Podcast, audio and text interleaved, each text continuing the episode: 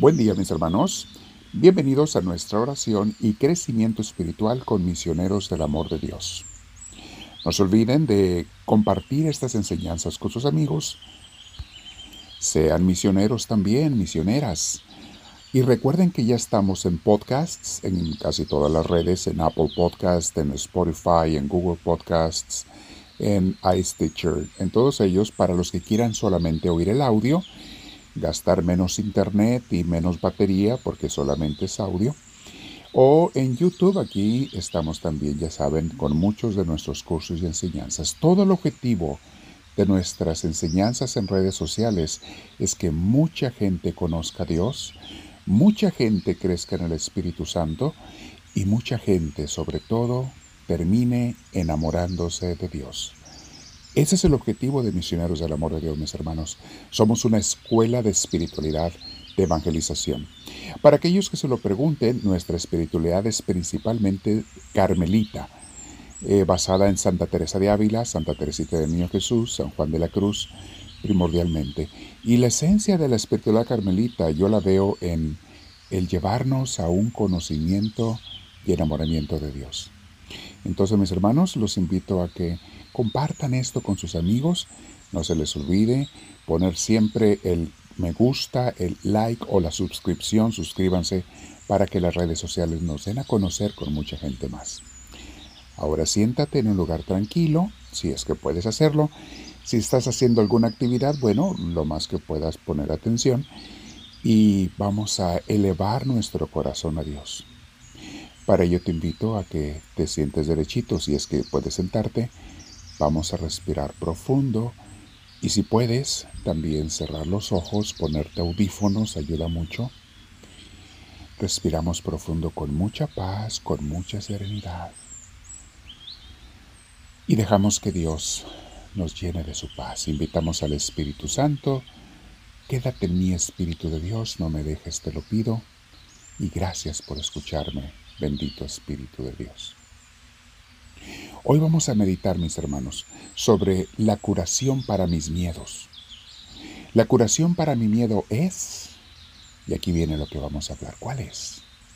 Mucha gente sufrimos, aunque no lo queramos reconocer, de algunos miedos, miedos al presente, a personas, a situaciones, miedos al futuro, miedos a posibles cosas que nos pudieran pasar, los que tal si, miedos a los que tal si, y qué tal si me da esto, y qué tal si me da aquello, lo cual es una, pues una simpleza que no debiera existir, mis hermanos, porque eso indica una falta total de confianza en Dios.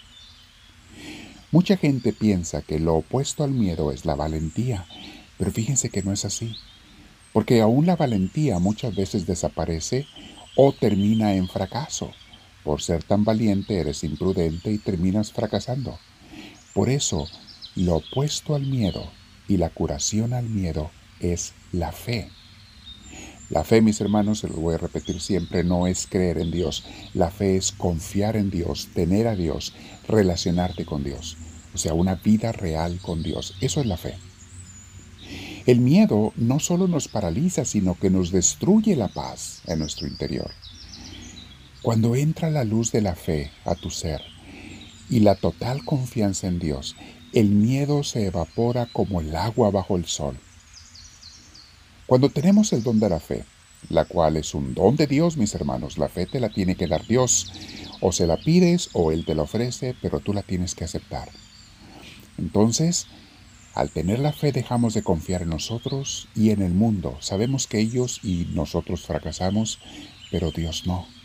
Dios no nos deja, ni, fracasa, ni nos abandona. Esa confianza en Dios es la que nos llena de su paz. Y no solo eso, sino que iremos viendo poco a poco cómo Dios va sacándonos de cada problema y prueba a su tiempo. Y lo más bello es que mientras la prueba permanezca, la dificultad permanezca, la fe nos mantiene en la paz de Dios.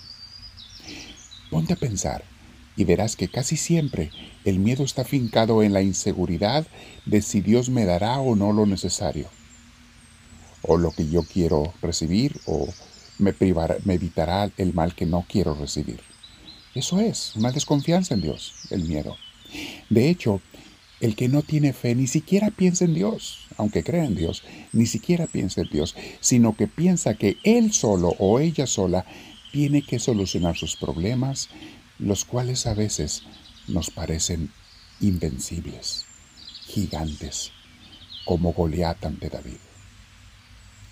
La fe me dice, no te preocupes, Dios está aquí, Jesús es tu pastor, Él cuida de sus ovejas, Él te protegerá, protegerá y cuidará de ti. Ser oveja de Jesús, mis hermanos, no significa que no habrá tormentas. Lo que significa es que durante las tormentas Él te va a proveer el refugio para que no te haga nada. En 1 de Samuel capítulo 19 vemos cómo el rey Saúl quería matar al joven David. Era normal que David, que todavía no era rey, era un joven, tuviera miedo y huyera, pero sabía que Dios lo había consagrado ya como el futuro rey. Entonces, en medio de su miedo, conforme él huía, sabía que Dios lo iba a sacar adelante. Porque Dios no te puede dar una misión y luego dejar que seas destruido mientras tú tratas de realizarla. Eso nunca lo hará Dios, porque eso sería que Dios fallara y Dios no falla. Dice Juan 16:33, Jesús nos dice en el Evangelio de San Juan, yo les he dicho todas estas cosas para que encuentren paz en su unión conmigo. En el mundo habrá sufrimientos, pero no tengan miedo, tengan valor, porque yo he vencido al mundo. Palabra de Dios.